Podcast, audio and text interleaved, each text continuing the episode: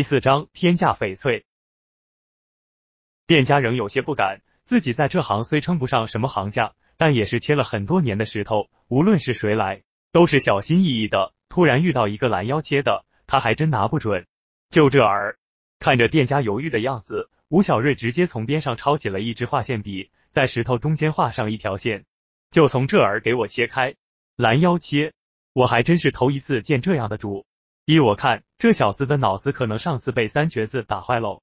切了这块石头，不知道以后还能不能再见到他喽。因为周围的人都惧怕一旁的洛天德，只是小声的议论着，不时的发出一阵哄笑，只等着看吴小瑞是怎么丢人的。你小子是不是聋了？我姐夫线都给你画出来了，还不动手？是不是等到老子对你动过手，你才切啊？看着迟迟不动手的店主，洛天德骂道。随着一阵难听的刺了。的声音传过之后，那块不起眼的毛料便被从中间剖开。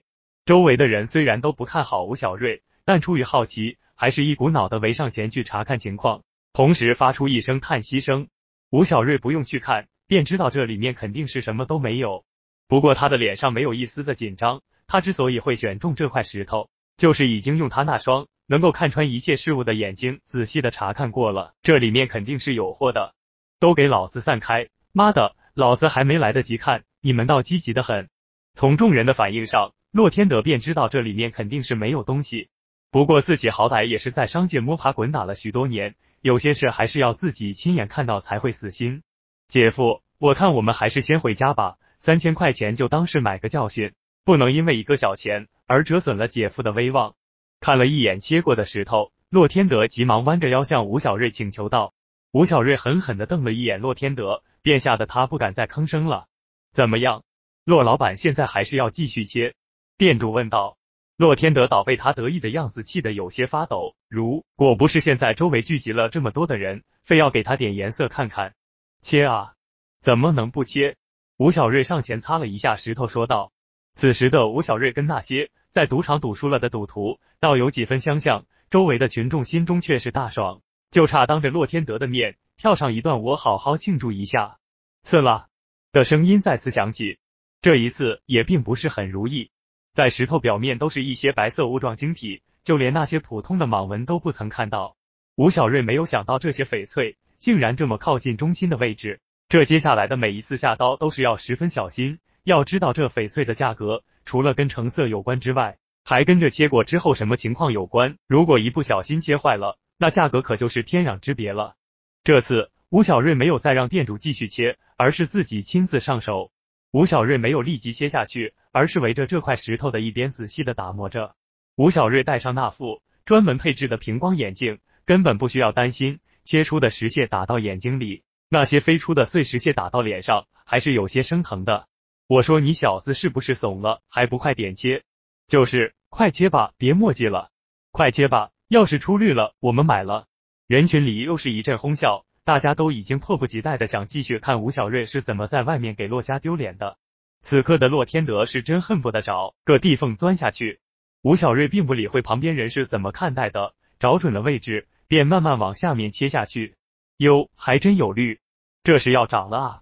没想到让这个废物捡了这么大的一个漏。随着吴小瑞慢慢下刀，已经能从外面清晰的看到里面的绿色，众人便大声喊道。听到里面的人喊道，外面的人更加的好奇，便不停的向里面挤着，想要亲眼看到翡翠出世的样子。他们这么一挤，倒挤得洛天德有些不舒服。他娘的，你们能不能长点眼睛？都踩到老子了！洛天德回头便是大骂。如果是刚刚，他可不敢这么嚣张，但现在自己的姐夫可是给了自己天大的面子。店主急忙端过一盆清水，仔细的清洗着露出绿色的半边石头，眼睛满是惊讶。吴小瑞这才仔细的观看着眼前的这块石头，虽然绿意比较淡，但色还是比较正的。这种材质做其他的玉器，可能并不能称得上是上等，但如果是做手镯的话，可就是重上档次的。吴老板，十万块卖不卖？这时人群里一个老板模样的人喊道：“这个人一看就是购买原料的玉石商人。”什么？你这可不太得道啊！要知道用这些做成手镯，可远远不止这个数。我出二十万。站在另外一边的一个玉石商人说道：“吴小瑞可不理会这些，又重新启动了机器，从另外一边切下去。我说你小子就知足吧，见好就收，再切下去说不定就垮了。其中一个玉石商人喊道：“你他娘的跟谁说话呢？小心老子要你好看！”洛天德便像狗一样咬了过去。我去，真是个神人啊！这样可就价值不菲了。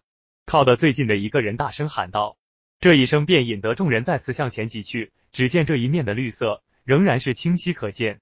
吴小瑞便又小心的从其他方向切了下去，虽让两边都能看到绿色，但这并不代表这就是一块完美的翡翠，很可能从其他方向切下去就会垮掉。果然，正如吴小瑞所看到的一样，这块翡翠并不是上等的。但如果是用来做手镯、戒指之类的装饰品，也能达到中等的档次。吴小瑞停下手中的机器，一个完整的翡翠便出现在了大家的眼前。我说你们这些东西，刚刚不是很着急吗？现在切出来了，怎么没有见到有人愿意出来买啊？洛天德大声的喊道。刚刚那些嘲笑吴小瑞的人，包括店主在内，此刻的脸色极其难看，低着头一言不发，只能任由洛天德谩骂。